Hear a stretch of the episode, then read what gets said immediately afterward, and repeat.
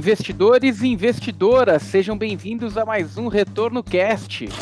Eu sou Luiz Felipe Vieira e fundos imobiliários não servem como reservas de emergência. Eu sou o Arthur Lula e vou parafrasear Luiz Stuber.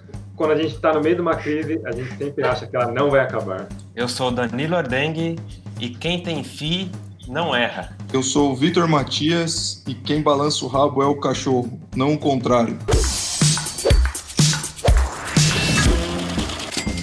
E no episódio de hoje, os impactos dos fundos imobiliários nessa crise. Não tem ninguém! Eu agradeceria se o senhor me desse o dinheiro do aluguel. O senhor tem muito pouca barriga, senhor Sorte. Só quero fazer um adendo nós também estamos gravando de casa, cada um na sua respectiva casa. Então, se eventualmente tivermos algum problema, alguma distorção de áudio, saibam que é por conta disso. É, então, a gente tem visto aí é, o, o, que, o que há pouco tempo foi a vedete aí do mercado financeiro, né? Em 2019, uma valorização muito importante. É, esse ano eles não conseguiram fugir dos impactos aí da crise do coronavírus. Apesar do IFIX ter caído menos do que o próprio Ibovespa, é, o impacto ele tem sido bastante relevante. Isso tem questionado muitos investidores que entraram no ano passado se fizeram a decisão correta aplicar em fundos imobiliários. Só em 2020, as perdas dos fundos imobiliários chegaram a bater mais de 3 bilhões em valor de mercado, até meados de fevereiro. Se a gente considerar aí o mês de março, os impactos eles ainda são mais profundos, né? A discussão é esse tipo de investimento ele chegou no seu limite? Acho importante a gente deixar muito claro para o investidor que fundos imobiliários não é um investimento de curto prazo, né? Mas uma eventualidade como essa, como como que se prepara para esse evento? Como que a gente consegue sair desse evento, é o momento de sair das estratégias de fundo imobiliário, é o momento de manter esse tipo de estratégia, é o tipo de ponto para a gente debater aqui nesse Retorno Cast. Bom, é, o Luiz fez uma ótima introdução aí, os fundos imobiliários realmente foram uma pérola ali do, de 2019 com bons fundamentos ali, mas como qualquer outros ativos aí do mercado sofreram com essa situação atual, né? Principalmente pelo tipo de negócio, né, que, que os fundos imobiliários estão envolvidos e que são impactados diretamente, por exemplo, pelas quarentenas, né? Não por acaso no mês de março, né, tivemos aí é, diversos fundos com desempenho bastante aquém né, do, do imaginado, do esperado anteriormente. Importante notar né, que, que não é exclusividade desse tipo de fundo, então não é, não, não é um fato de o ano passado ter sido excepcional e agora está tendo esse desempenho que é um problema exclusivo dos fundos de fundos, fundos imobiliários, né? Então, basicamente todos os ativos, né? A gente teve até alguns problemas de quebra de correlação, né? Correlação é um instrumento aí, estatístico que as pessoas gostam de avaliar, né? Utilizar para poder montar sua carteira, conseguir diversificar, né, colocar ativos com baixa correlação, até com correlação negativa, né, ou seja, quando um está subindo, o outro ou não está subindo, não está indo na mesma direção, está com uma intensidade um pouco menor, ou até em sentido contrário, né, para você conseguir proteger um pouco mais sua carteira. E o que a gente viu nesse último mês é que todos os ativos, né, até ouro, os ativos mais é, defensivos possíveis, indo na mesma direção, né, na direção negativa. Não seria esperado que fundos imobiliários fossem né, mais resilientes aí. Embora, como o próprio Luiz destacou, o, o IFIX conseguiu né, ter uma performance um pouco melhor aí do que o próprio índice Bovespa. Eu acho muito interessante esse complemento que você fez, Arthur, porque até mostra que qualquer categoria de investimento ela está suscetível a variações de mercado, né? A gente não precisa nem ir muito longe, porque, por exemplo, os impactos dessa crise eles foram tão profundos que, inclusive, tivemos algumas reprecificações em fundos de pós-fixados vinculados a DI que machucaram bastante a carteira. Ativos que há anos superavam o CDI de forma constante, caindo cerca de 5%. E olha que estratégias muito bem fundamentadas, casas muito bem posicionadas aí no mercado, com boas estratégias, e mesmo assim esses títulos também foram impactados, né? Parando para olhar especificamente para os fundos imobiliários, a desvalorização ela aconteceu ali na tela, muita gente viu, assim, pagou ali, sei lá, 140, 150 reais, chegando a 90, 80, mas como o próprio Warren Buffett já fala há muitos anos, né, e as frases, uma das principais que saem dele, preço é o que você paga, valor é o que você leva, né? Então, dentro do, do fundo imobiliário, quando você fala assim a desvalorização,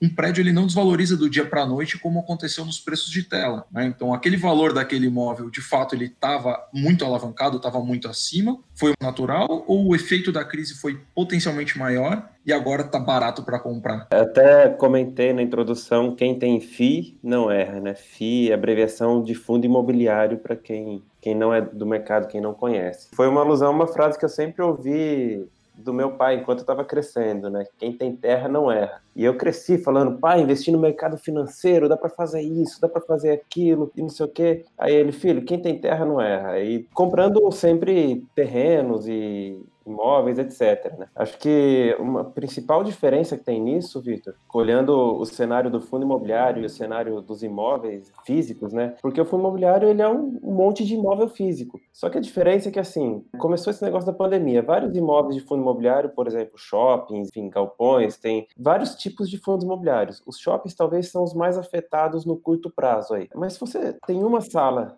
comercial, tem um terreno, você aluga esse terreno para uma empresa, alguma coisa assim, e essa empresa também está fechada nesse momento, como proprietário, você também vai ter que renegociar esses valores. Então, o fundo imobiliário, o que acontece é que tem toda, cada segundo alguém bate na porta e fala, ó, nesse momento houve uma negociação e o valor caiu tanto, o valor caiu tanto, o valor caiu tanto, o valor... E tem gente que a hora que vê essa entre aspas, né, perda de valor no, na negociação, acredita que o imóvel está perdendo todo o valor. Enquanto no seu terreno, você não tem cada segundo alguém falando, oh, agora seu terreno vale um milhão, agora vale 999 mil, agora vale um milhão e cem. Não existe isso no, no mundo físico. Então você se ancora no valor do mundo físico de uma maneira mais fácil do que se ancorar num valor de um fundo imobiliário, por exemplo, que é essa frase do, do Warren Buffett, né, que valor é o que você leva e preço é o que você você paga. Muitas pessoas têm dificuldade de separar os dois, e na hora que acontece um momento desse de uma desvalorização muito forte, tem gente que se desespera e acaba entregando um ativo seu subvalorizado e depois, quando começa a retomada, ele quer voltar e não tem mais o patrimônio para comprar a mesma quantidade de ativos que ele tinha no momento do, do desespero, né? Então, até como o Arthur falou, esse momento vai passar, como todos os outros passaram. Então, fundo imobiliário, como se fosse um imóvel, talvez é a melhor maneira de entender esse tipo de investimento. Eu vou aproveitar uh, e até explicar um pouco da minha frase. É justamente isso, Danilo. As pessoas vão perceber que fundo imobiliário ele é renda variável e não é porque o preço da tela oscila, mas sim por causa dessa consequência de perder o aluguel, de perder a renda ou de diminuição de renda. Então, é isso que torna a renda variável, né? O inquilino eventualmente deixar de pagar ou os preços do aluguel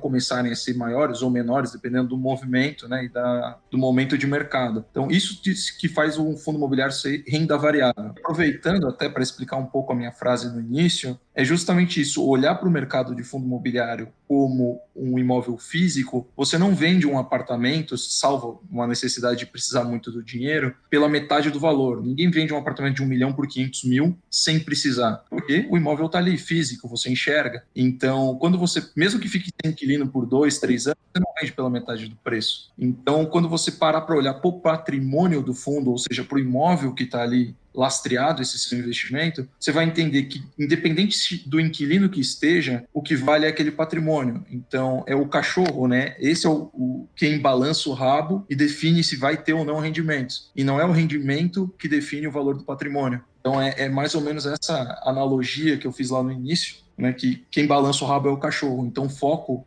sempre no patrimônio, no, no imóvel que você está comprando e não na geração de renda que ele tem hoje, porque essa renda pode mudar. E hoje a gente está lá mudando. E é interessante até o que o teu complemento, Vitor, que o Danilo falou também, porque é um tema que diversas vezes a gente vê com recorrência, né? A diferença de você avaliar um imóvel físico e um, e um fundo imobiliário. Não tem coisa mais democrática para quem investe em imóveis do que investir em fundos imobiliários. Por que democrático? Porque você consegue visualizar preço a todo momento, a, as negociações a todo segundo, inclusive, né?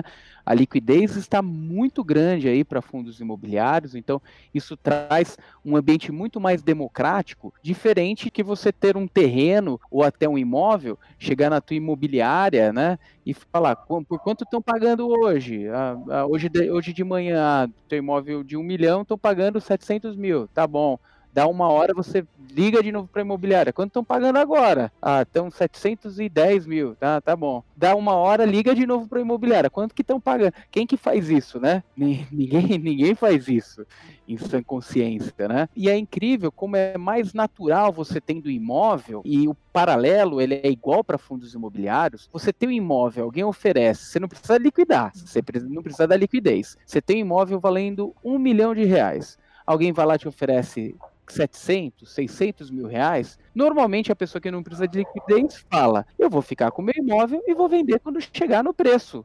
Né, que eu acho que vale o que ele está avaliado. Por que não ter esse mesmo pensamento para fundos imobiliários, né? Aguardar o momento certo, o momento adequado para fazer uma venda, se for necessário. Caso contrário, como o próprio Vitor falou, um balizador ele é, ele é a renda, né? Ele, ele, ele é um lastro, né, para o ativo, o tipo de geração de renda que ele, que ele te gera. Mas no final das contas, aquele ativo físico já vale muito, já vai, já tem um valor intrínseco ali. Então, qual é a chance de um prédio valer zero reais, né? A não ser que, que haja até demolindo o prédio, ainda vai valer o terreno, né? Ou seja, é, a, chance disso realmente pra, praticamente impossível. Vocês né? todos conseguiram aí passar de uma forma bastante ampla, né? A ideia do, dos fundamentos, né? Os fundamentos da, da, dos fundos imobiliários são diferentes do que você acompanha normalmente com ações ali, outros tipos de investimento em renda variável. E é exatamente esse ponto, né? Os, os fundamentos são diferentes, ainda estão tem bastante vínculo com a situação real, com a situação física ali, inclusive, né? O Luiz falou muito bem agora sobre isso, né? Os prédios, os, os valores dos ativos ali, a situação toda. E, e é bastante importante a gente pensar que no meio da crise, né, a gente pode acabar incorrendo em alguns viés, né, viés inclusive comportamentais, psicológicos, né, a gente, como coloquei na minha frase lá do Stuber, no meio da crise a gente sempre acha que o mundo vai acabar, né, a gente fica com dificuldade, é, coloca barreiras, inclusive psicológicas, de conseguir encontrar luzes, encontrar é, a gente presta muito mais atenção no preço da tela ali do que nos fundamentos. E isso pode levar a viés, né, viés psicológico de confirmação, você pode estar tá se é, ancorando em preços que não fazem sentido naquele momento e isso pode te levar a tomar decisões erradas, né? Principalmente considerando que a gente teve um crescente aumento de investidores que começaram desde o ano passado, né? 2019 foi um ano excepcional para os investimentos em renda variável, um crescente número de pessoas físicas entrando, né? Então tem bastante gente que está tendo uma, um cenário adverso pela primeira vez e está aprendendo a lidar com isso, né? E os fundos, os fundos imobiliários também foram um canal aí bastante importante para esses novos investidores, estão aprendendo a lidar com isso e vão também aprender bastante coisa em relação à diferença entre valor e preço, como o Victor muito bem colocou aí é, na, na, exposição dele.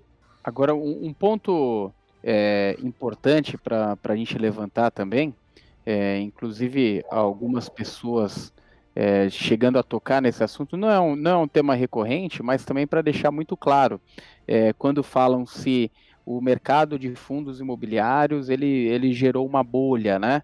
É, acho que talvez até, até externar para o mercado imobiliário brasileiro como um todo, é, porque muitas pessoas recorrem à situação do que aconteceu lá em 2008 é, nos Estados Unidos, o problema do subprime, que foi basicamente um problema de crédito no mercado imobiliário, né? É, e que não tem qualquer relação com o nosso mercado, né? Lá a estrutura de endividamento, de alavancagem de endividamento é, em cima de patrimônio era muito grande, né? Acho que até o Arthur pode, pode explicar um pouquinho melhor essa situação, a, a parte técnica da, da, estrutura de alavancagem, é, que não tem qualquer relação aí com, com, com o que a gente vive aqui no Brasil, nem no mercado imobiliário, nem no mercado de fundos imobiliários, que isso fique claro, né? Uma das características é, de bolha é que dificilmente você consegue antecipar ela com facilidade, né? Então, tem uma certa dificuldade, né? E pensando rapidamente aqui no caso de fundos imobiliários, se ela se fosse uma situação típica de bolha, provavelmente essa situação com o coronavírus seria um momento ideal para estourar, né? E a gente não viu isso, a gente viu uma situação de risco de mercado é, com todos os ativos caindo, ela caiu, os índices, né? Os fundos imobiliários caíram, acompanharam esse movimento, mas não um movimento típico de bolha, que foi muito mais agressivo, que não está retomando, que não está tendo recuperação agora nesses últimos dias de abril nesses primeiros dias de abril a gente viu alguma recuperação e os fundos imobiliários também estão indo nessa mesma direção. Voltando para o caso de 2008, ali foi uma situação muito mais longa, a construção dessa bolha imobiliária foi muito mais longa, data desde o começo dos anos 2000 ali, e estourou em 2007, 2008. Foi basicamente uma situação de hipotecas, né? então pessoas que não tinham condição nenhuma de adquirir aqueles imóveis é, e a facilidade de, de adquirir imóveis estava muito grande, essas hipotecas começaram a ser, que tinham uma baixa qualidade, né, um grande risco, né, um rating bastante ruim, começaram a ser empacotadas, né, e começaram a ser vendidas no mercado como ativos de menor risco, né? sendo que fundamentalmente os ativos eram não tinham um lastro basicamente, as pessoas não conseguiam pagar as hipotecas, não conseguiam pagar suas dívidas e ficou aquela aquele mercado imobiliário que não conseguia se sustentar. Né? Isso demorou longos anos. Se a gente for pensar aqui no caso do brasileiro, nem deu tempo de criar uma bolha tão forte, porque até 2017 a gente estava numa situação econômica bastante frágil, né? O mercado imobiliário sentiu durante três anos uma situação econômica bastante frágil, sendo que o mercado imobiliário começou a reagir mais recentemente. Então, primeiro que não deu tempo de, do mercado se organizar numa forma de bolha, como foi o caso de 2008, demorou anos ali até estourar, né? Então acho que essa comparação não faz tanto sentido né, com as informações que a gente tem até agora, relacionando aí o caso 2008, é bem difícil a gente caracterizar como bolha, porque os preços ali estavam fundamentados por, inclusive, uma melhora da atividade econômica que a gente viu ao longo de 2019 e estava vendo também em 2020. É, para os cinéfilos de plantão, acho que está até no Netflix, um filme sobre isso, é aquele A Grande Aposta, inclusive um dos melhores filmes aí que, que foram produzidos, que trata muito bem esse assunto. Acho que quem não viu, vale a pena aí colocar aí um final de semana, pega o Netflix, já, já que a grande maioria das pessoas está fazendo lá o seu home office, está fazendo, está ficando em casa procurando atividades, então segue uma atividade interessante aí ver o filme A Grande Aposta. Inclusive, pessoal, não sei se vocês estão a par, é, acho que o Danilo está, não sei se o Arthur e o Vitor estão a par, que o Jonatas, né, ele que comanda as nossas gravações aqui, é o, é o cara da produção, ele, ele gosta de algumas coisas bizarras. Eu já comentei nos capítulos anteriores né, sobre isso, mas eu gosto de reforçar porque realmente ele vê coisas bizarras, né? E ele trouxe uma bizarrice aí. Eu tenho medo desses momentos, cara. e ele trouxe... O que, que ele vai aprontar agora, né? o que, que ele anda vendo, né? O que, que ele anda vendo? O que, que ele anda vendo? No meio de quarentena, né? Tem tempo aí. O, o que, que bizarrice do, de, de, um país desconhecido. vamos ver qual que é da, da, vez aí. Sobre o tema fundos imobiliários. Diz aí, Jonathan. Pois é, Luiz. Estou aqui na Johnny Caverna, trancafiado. Mas as coisas bizarras não param de acontecer. Na verdade, não é nem específico de um país, isso é meio que global. As pessoas andaram me questionando assim, falando: ah, você faz vídeos de investimentos, né? Nossa, tá tudo ruim agora, né? E aí? E aí eu fico pensando assim, poxa, que bizarro, né, cara? Uma vez eu fui gravar uma palestra, que a princípio era uma palestra, né? Mas eu cheguei lá e tava gravando, enfim, aí percebi que se tratava de uma reunião de pirâmide. E o incrível é que as pessoas, elas, além de acreditarem nas mentiras, nas bizarrices que são oferecidas, né, aqueles retornos bizarros, elas ainda compartilham essas mentiras. E o porquê que eu tô falando isso, né? Porque, ah, estão questionando aí, ah, fundos imobiliários é uma bolha, né? Enfim, o Mais Retorno a gente sempre ensinou aqui desde o início. Cansei de editar vídeo falando, galera, faça sua reserva de emergência, diversifique a sua carteira, né? Pense a longo prazo. Então eu tenho certeza que o pessoal que acompanha o Mais Retorno tá tranquilo nessa crise. Não é verdade, Luiz? A gente era até fora de moda em certos momentos, né, Jonatas? Que... Exatamente. Todo mundo comprando, comprando ação, ah, 100% em renda variável, não sei o quê, mas retorno sempre fora de moda naqueles momentos, né? Até interessante um, um capítulo que a gente gravou, né, Danilo? A gente até reforçou no, no outro Retorno Cast. Antes disso tudo acontecer, a gente falando exatamente que a pessoa precisava se preparar para isso, né? É, e eu ouvi depois que já estava no, no quarto ou quinto circuit break esse episódio. O Google vai falar qual que é o episódio aqui. Episódio 3. Pocket. Era muito engraçado, que parecia que a gente estava sabendo o que ia acontecer. Exatamente. Muitos influencers aí falando: ah, não, compra isso, compra aquilo, e a gente falando, galera, reserva de emergência, diversifique sua carteira, pense a longo prazo. Inclusive, até o site do Mais Retorno aí mostra se a sua carteira ela tá bem diversificada, né? Queria aproveitar né, esse momento que as pessoas voltaram a ser solidárias nessa quarentena e ao invés de ficar espalhando aí fake news, compartilhasse conhecimento conhecimento, né? O brasileiro ele precisa aprender a cuidar melhor do dinheiro dele. Então, o que, eu vou pedir? Encaminhe esse episódio aqui do Retorno Cash, né, para três pessoas e desafie ela com a frase: aprenda a cuidar do seu dinheiro, né? Vamos espalhar conhecimento, porque, poxa, eu vi lá naquela reunião dos caras falando aquelas bizarrices de pirâmide, muita gente acreditando e espalhando essa mentira, né? Então, pô, vamos espalhar a verdade, né? Vamos passar conhecimento, porque isso pode ajudar muitas famílias, não é verdade, o Luiz, Danilo, a galera que tá aí? Poxa, vou te falar que até foi uma, uma bizarrice bem sóbria a sua agora, viu, Jonatas? É, escorreu até uma lágrima minha, cara. Você... Uma lágrima masculina. É, então, Foi o bizarro do momento bizarro, né? Foi um momento bom do momento bizarro.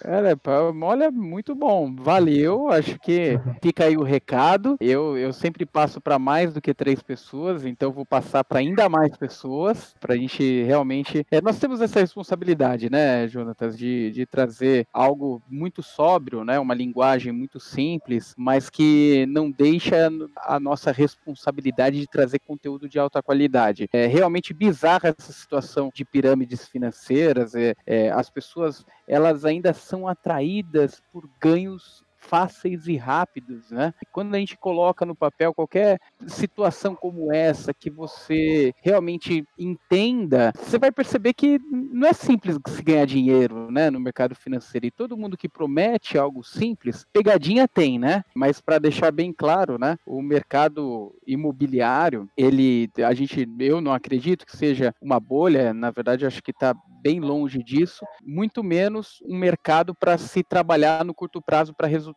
muito rápidos, tá? Então eu vejo muito mais resultados de longo prazo, com, com bons pagamentos de dividendos, uma boa carteira, uma carteira é, equilibrada para que você mantenha certa previsibilidade de renda.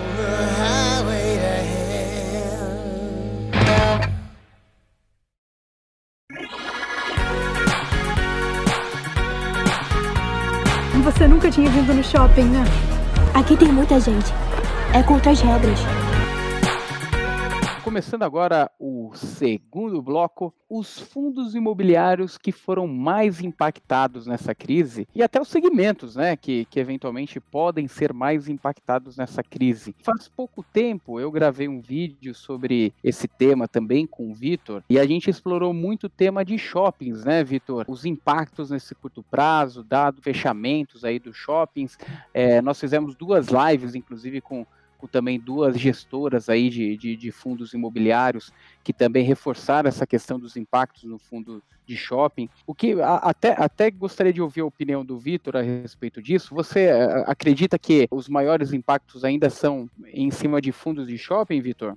Acredito que os fundos de shopping já foram bem impactados. Né? Acho que não, não, não dá para dizer que a gente sabe que foi o fundo do poço ou, ou, que eles não vão ser mais impactados, mas é que já deu para perceber, né, diante de tanto conteúdo, do que a gente pode ver realmente, os shoppings eles estão fechados, então a pressão para os lojistas, né, para o próprio administrador do shopping é redução, carência, postergar pagamentos. Então tudo isso acaba acarretando, né, numa dificuldade dos próprios gestores e fundos de shoppings em conseguir honrar a pagamento de dividendos né, e, e, manter essa estrutura. E a própria volta do mercado, é, mesmo que a gente assim, assim que a gente passar por toda essa crise, toda essa, essa situação aí de não poder ir para a rua né, e estar tá restrito a algumas coisas abertas, as pessoas ainda vão evitar aglomeração. E shopping ele é aglomeração. Então vai ser uma retomada lenta, inclusive para as pessoas voltarem a ir para o shopping. E considerem também que assim está acontecendo muito problema econômico, desemprego ou até mesmo assim redução de salários, reduções de jornadas, as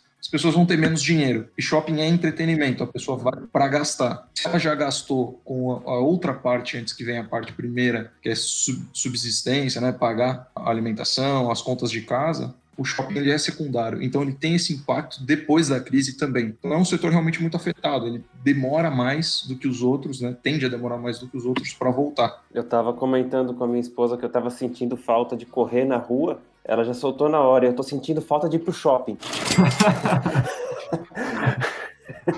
então, eu não gosto de ir para aquele lugar. Eu... Não é o tipo de passeio que eu prefiro, mas enfim, tem muita gente que sente falta também, né?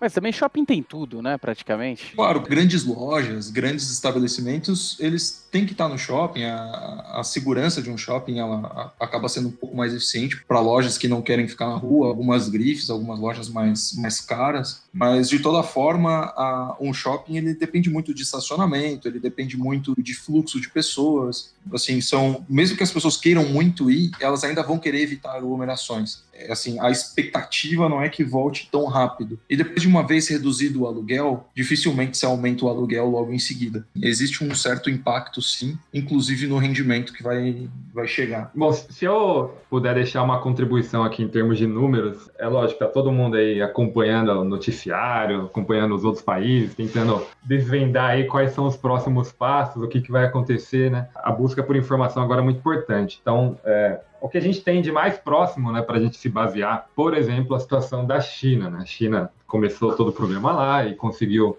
conter o problema em fevereiro e ao longo de março eles foram normalizando a, a, vida deles, né? Então é a maior referência que a gente tem hoje, né? Talvez daqui duas semanas seja um país europeu que seja a nossa referência, enfim, vai se aproximando e, e o brasileiro vai tendo outras oportunidades para acompanhar o dia depois da crise, né? O dia depois do, do, vírus. Então falando aqui especificamente da China, que voltou às atividades em março, né? E abril continua a retomada. Tem um estudo é, da, do Morgan Stanley, né? Que é um serviço financeiros aí globais aí talvez vocês conheçam é, a atuação deles, né, bastante famosa, uma instituição financeira bastante famosa, bastante famosa. Eles fizeram um levantamento, um estudo justamente na China, como é que está a relação de alguns segmentos em relação ao nível operacional que eles tinham, né, o normal deles, o quanto eles estão agora, algumas expectativas e também em relação à demanda desses, desses estabelecimentos, por exemplo. Então, como foi falado de shoppings, aí eu estava tava lembrando desse estudo e eu lembro que tem alguns números para shopping no caso da China. Então, no final de março, eles já estavam com 100% da capacidade operacional dos shoppings funcionando. Então, a expectativa é que em abril continue esse 100%, só que o fato de estar aberto lá não quer dizer que eles estão, né, apesar da capacidade estar, operacional estar funcionando completamente, não quer dizer que a demanda está igual, né? Acho que o Victor colocou muito bem aí que as pessoas né, vão demorar um pouco ainda para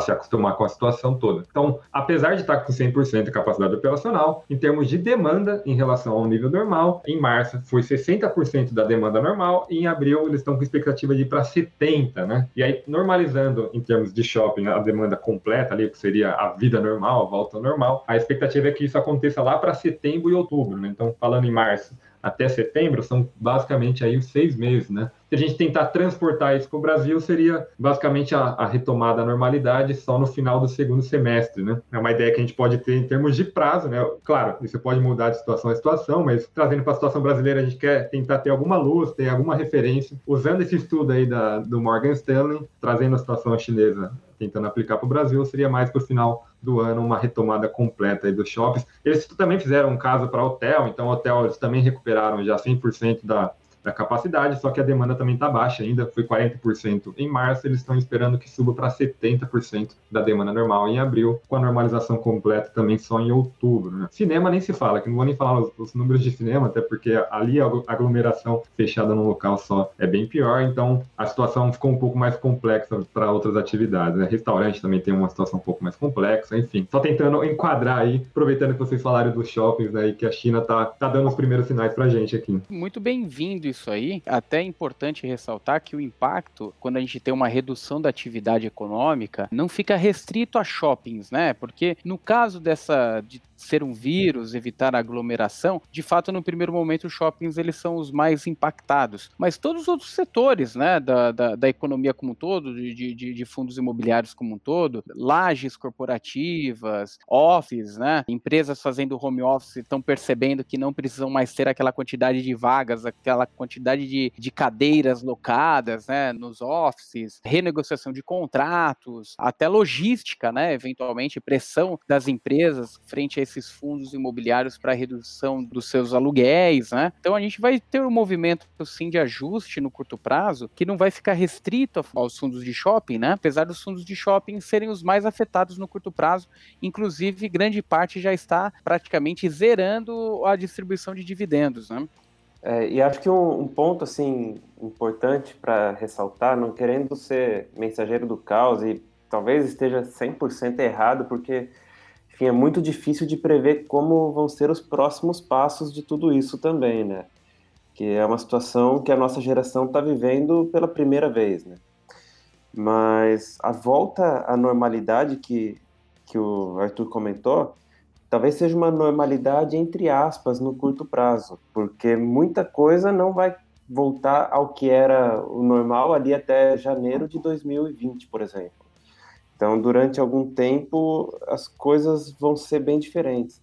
E outra coisa também, a gente está falando muito de fundo imobiliário, falou de shopping, de vários outros setores, mas é uma situação que foi acelerada por causa disso e que talvez não tenha uma volta, e o Luiz tocou nesse assunto, é que a transformação digital, as empresas começarem com trabalhos remotos e, e esse tipo de coisa, que era uma tendência já que estava acontecendo lentamente no mundo todo, foi forçada a acontecer em D0. Todo mundo começou a trabalhar em home office ou não ia ter trabalho para não ia ter como trabalhar na grande maioria das pessoas, né? E isso acelerou uma mudança que talvez não seja provisória, talvez seja uma mudança definitiva na maneira que as pessoas trabalham também. Né? E isso certamente, Danilo, pode impactar algumas lojas corporativas, grandes escritórios, que normalmente locam né, espaços de 500 metros quadrados, os 700 metros quadrados para grandes corporações. E se você acaba ter, começando a ter uma redução desses espaços, né, ou começar a subdividi-los né, pela metade para tentar voltar a ter inquilinos, né? Então pode, pode ser que algumas regiões onde tem escritórios corporativos comecem a sofrer um pouco de, de mutação, né, em função do, do modelo de trabalho. Isso é um impacto que a gente ainda não sabe como vai acontecer. Né? Perfeito. E até trazendo para o mundo real, né? É, para o mundo real. O fundo imobiliário também é mundo real, tá, gente? Mas trazendo para nossa, Pô, trazendo para nossa realidade aqui, nós trouxemos o Mais Retorno para São Paulo no começo de 2018. E naquela época, a gente estava com bastante facilidade até em encontrar locais para montar o escritório. A gente conseguia negociar muitas condições, tudo, estava bem tranquilo.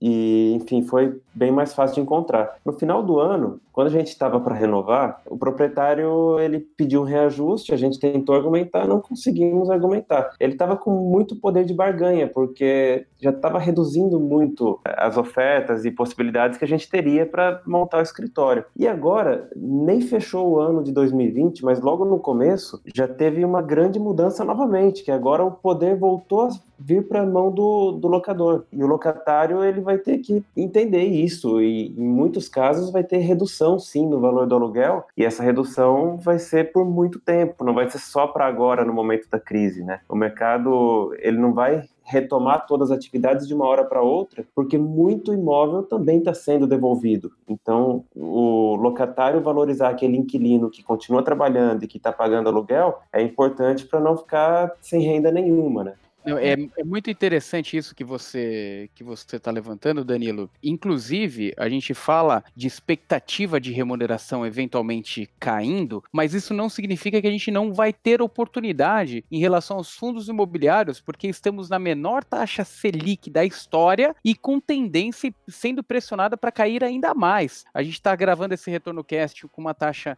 Selic de 3,75 e algumas casas, algumas casas de análise, algumas assets aí, falando que o juro pode chegar abaixo de 2% até o final do ano. Mas essa informação quero deixar para o nosso terceiro bloco, que vamos comentar um pouquinho mais a respeito dos próximos eventos, qual é a expectativa aí para fundos imobiliários no ano de 2020 e para os próximos anos.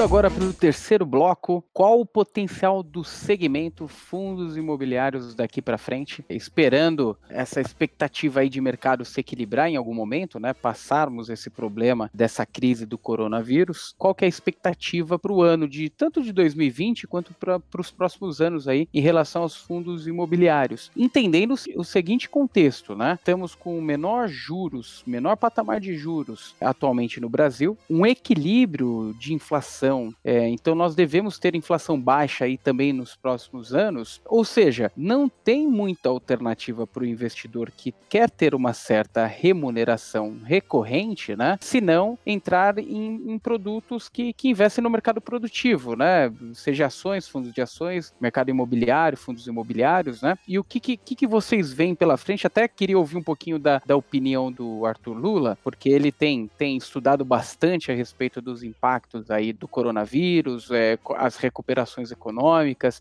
escreveu um artigo recente sobre os tipos de recuperação em V, em W, em L, em U, né? E como que você vê daqui para frente, principalmente entrando na parte econômica, Arthur, para depois a gente fundamentar a expectativa aí para fundos imobiliários? Legal, obrigado, Luiz. Eu não vou tentar não ser tão longo aqui para não chatear o pessoal. Seguinte, né? Eu acho que o, Arden, o Danilo colocou muito bem, né? Que a saída da, da situação pode gerar algumas atitudes diferentes, principalmente por parte dos empresários, né? Descobriram novas técnicas aí, novos mecanismos, novas ferramentas tecnológicas para o seu trabalho. Mas, de qualquer forma, o governo, de uma forma geral, né? Isso desde o Ministério da Economia, Banco Central, os bancos públicos, eles trabalham, né, e vocês já viram aí ao longo desse último mês de março, né, e agora em abril, para uma coleção de medidas, né, uma porrada de medidas para tentar manter o para tentar estimular, né, a, o consumo após a, a saída da, da, situação da quarentena, principalmente. Né? Então, a ideia é que, com mais liquidez né, nos mercados, os, os, empresários conseguindo ter acesso ao crédito, né, porque nesse momento o banco ele pode ter um receio adicional de emprestar para alguns tipos de empresário por medo da inadimplência. Né? Alguns empresários aí podem ter dificuldade financeira e acabar incorrendo na inadimplência. Então, os agentes como o Banco Central e o Ministério da, da Economia trabalhando para que o dinheiro chegue nas pessoas. Né? Então, vamos imaginar que não, não adianta a gente cuidar do vírus, né, cuidar da situação situação sanitária, ali, de saúde, reabrir a economia, só que está todo mundo quebrado. Isso não faz sentido nenhum. Então, as medidas têm que ser tomadas antes para quando a gente começar a normalizar a vida, começar a trilhar um pouco mais o caminho que a China já está trilhando, as pessoas terem condições de consumo e principalmente ter a confiança. Né? Na, na economia tem um componente muito importante que é as expectativas. É bastante importante que as expectativas não se deteriorem muito, principalmente na parte do consumidor, né? das pessoas ali. A gente deu bastante o exemplo do shopping, né? então é interessante que esses consumidores tenham acesso ao crédito, tenham o seu emprego mantido, né, ou pelo menos uma segurança adicional do emprego, para chegar na hora da, da, da, retomada, elas têm coragem, principalmente uma confiança, para conseguir concretizar as suas operações, o seu consumo, e, por exemplo, o setor de shopping ou o setor de varejo, setor de serviços de uma forma geral, que é o que tem sido mais atingido, consiga voltar. Né? Então, toda essa, essa bomba, esses pacotes que estão sendo anunciados, são principalmente pensados para o segundo semestre. Acho que é, é, o segundo semestre que começa o nosso, nosso horizonte um pouco mais claro ali de retomada, né? A gente tem essa expectativa, claro, tomando todos os cuidados sanitários aí para que não venha nenhuma segunda onda. Então tem é, é, desde medidas de estímulos monetários com juros baixos, com o Banco Central liberando compulsório, desde medidas na veia para o consumidor, né? Liberando lá 600 reais para os autônomos, enfim, né, tem uma coleção de coisas aí acontecendo. Então, é bastante importante a gente prestar atenção nisso, para que, por exemplo, o Luiz falou muito bem, eu fiz um texto aí falando das retomadas, para que a gente tenha uma retomada mais próxima do que seja um V, né, que a gente fez esse mergulho, esse infeliz mergulho, mas que a retomada também seja mais rápido possível. Então, a expectativa para o ano, principalmente para o primeiro semestre e o segundo trimestre, é bastante negativa, né, e isso vocês já viram nos preços dos ativos, mas que a gente consiga ter, pelo menos no último trimestre desse ano, uma aceleração aí da nossa atividade. Perfeito. Até pegando um, um pouquinho do que você falou das retomadas econômicas, das possibilidades que a gente tem aberto aí pela frente, Arthur, queria ouvir também um pouquinho do Vitor Matias, ele que é especialista também em fundos imobiliários. Qual que é a expectativa aí para a retomada aí desse segmento no ano de 2020 e para os próximos anos também? O ano de 2020 é um ano difícil, né? Um ano mais difícil ainda de, de prever, mas assim como o Arthur bem colocou, Uh, para o final do segundo semestre, a gente espera que a gente, assim, numa situação parecida aí, pelo menos com o que está acontecendo na China. Logo a gente vai poder ter outros, outros benchmarks aí com países europeus, dependendo de como for a, a retomada pós-crise lá também, né, que talvez comece um pouco antes da gente. E para os próximos anos, assim, o que, assim, falando não só de 2021, mas de longo prazo, né, afinal, quem investe em imóveis não, não pode pensar em investir para um ano, dois anos, é um investimento realmente de 10, 15, 20, 30 anos. Eu imagino que o mercado de fundos imobiliários no Brasil ele está só começando. É um mercado que começou em 93, né, inicialmente. Só 2010 foi começar a negociar cotas em todo o pregão. Né, o IFIX é recente, ele, ele foi criado em 2012. Então a gente tem assim, e o boom de pessoas aconteceu agora, né, do ano de 2017, ali final de 2017 para agora 2000 e final de 2019. Então a gente teve aí triplicou a quantidade de investidores, mas ele é um mercado muito pequeno, ele é um mercado menor do que a poupança e nos Estados Unidos hoje ele representa o terceiro maior mercado dos Estados Unidos. Claro que a gente não pode comparar as duas economias, o mercado financeiro lá é muito mais avançado do que o nosso, mas é mais ou menos uma projeção assim de expectativas que se tem para o mercado de, de fundos imobiliários. Você imagina que é um mercado que ainda vai ter muita representatividade no Brasil, mesmo diante também do que já foi pontuado aí na, ali no, no final do bloco 2 a respeito da nossa Selic muito baixa, né? então a atratividade para ativos reais ela é muito grande e a gente está ainda com vieses de queda e até de manutenção de uma taxa baixa de juros. Né? Não, não existe mais, assim, pelo menos nas últimas projeções que a gente vê, uma expectativa de Selic voltar a 12, 13, 14, como a gente viu há, há poucos anos atrás. Assim, eu estou bem esperançoso para esse tipo de mercado, eu acho que, que tem muito, muitos indicadores positivos e a gente tinha que esperar aí um, um crescimento bem forte a partir de 2021, 2022, também nesse mercado de, de imóveis. Bacana, Vitor. E, e, Danilo, que também é um profundo conhecedor aí do mercado de fundos imobiliários, qual, qual que é a sua visão aí e expectativa aí para o ano de 2020 e para os próximos anos, Danilo? Cara, eu sou um especialista em generalidades, tá? Então não, não conheço muito sobre tão a fundo o mercado imobiliário assim. Mas uma coisa traduzindo assim sobre o cenário atual e o que eu imagino para o próximo período é que a retomada ela tende a ser um pouco rápida, concordo com a visão do Arthur ali, que assim, tudo pode mostrar que talvez a gente tenha uma retomada em V. Depende de muitos fatores, depende de políticos também, de várias outras coisas, se não vai ter uma segunda onda do, do vírus muito forte, se a gente vai conseguir baixar essa curva, tudo. Mas o ponto principal de todas é que algumas mudanças que vieram na economia, elas hoje, a gente estava até conversando com sócios outro dia, elas vieram talvez para ficar a economia não está sofrendo grande, uma degradação muito grande, uma perca muito grande de valores. Então, por exemplo, a gente está com uma taxa de juros baixíssima hoje. Uma pessoa ou empresa que quer rentabilizar o dinheiro dela,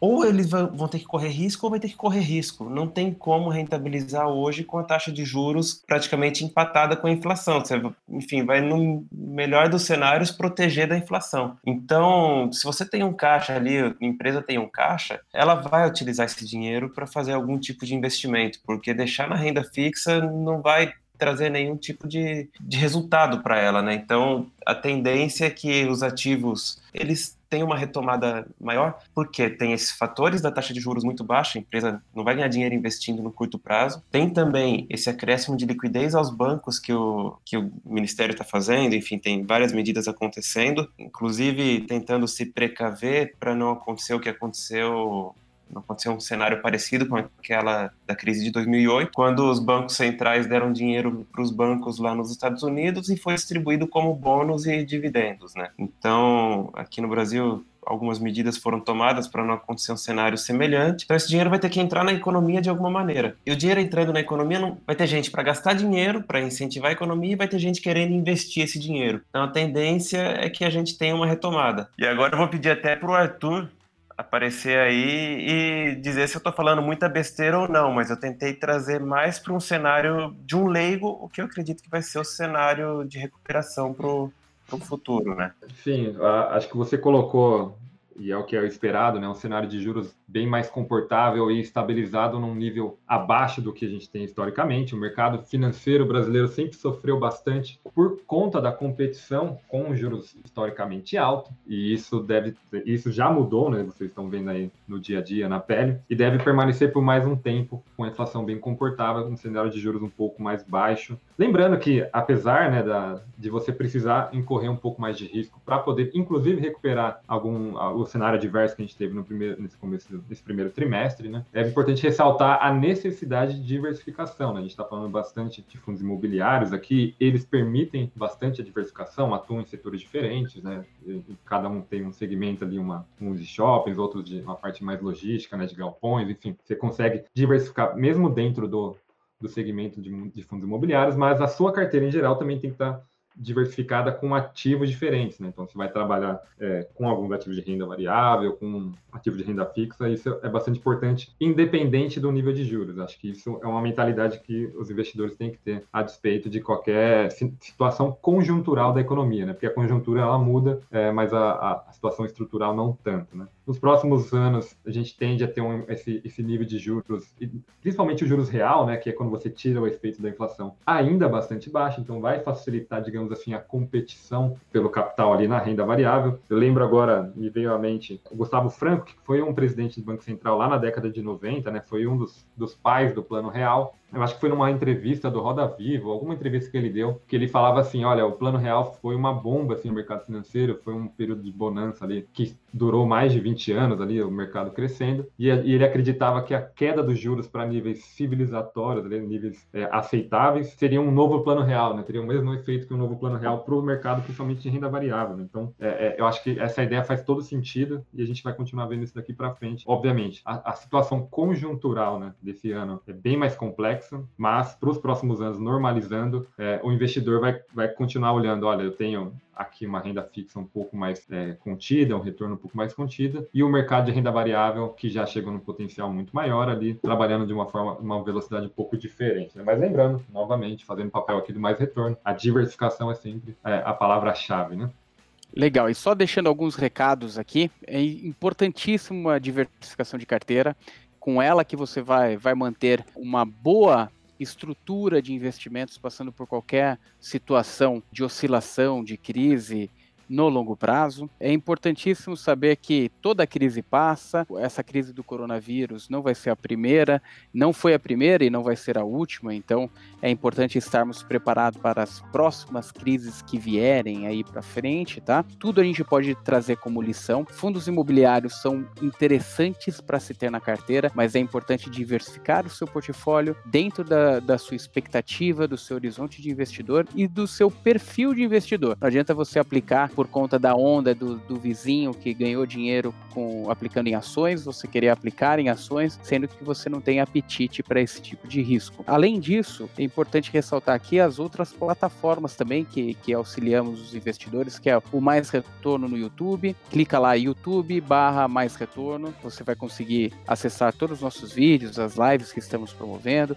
o nosso blog no maisretorno.com, com o principal comparador de fundos aí do Brasil. Também, se você tiver alguma dúvida, dúvida, alguma sugestão, alguma crítica aí pro RetornoCast, não deixe de mandar seu e-mail para retornocast@maisretorno.com e até a próxima, pessoal.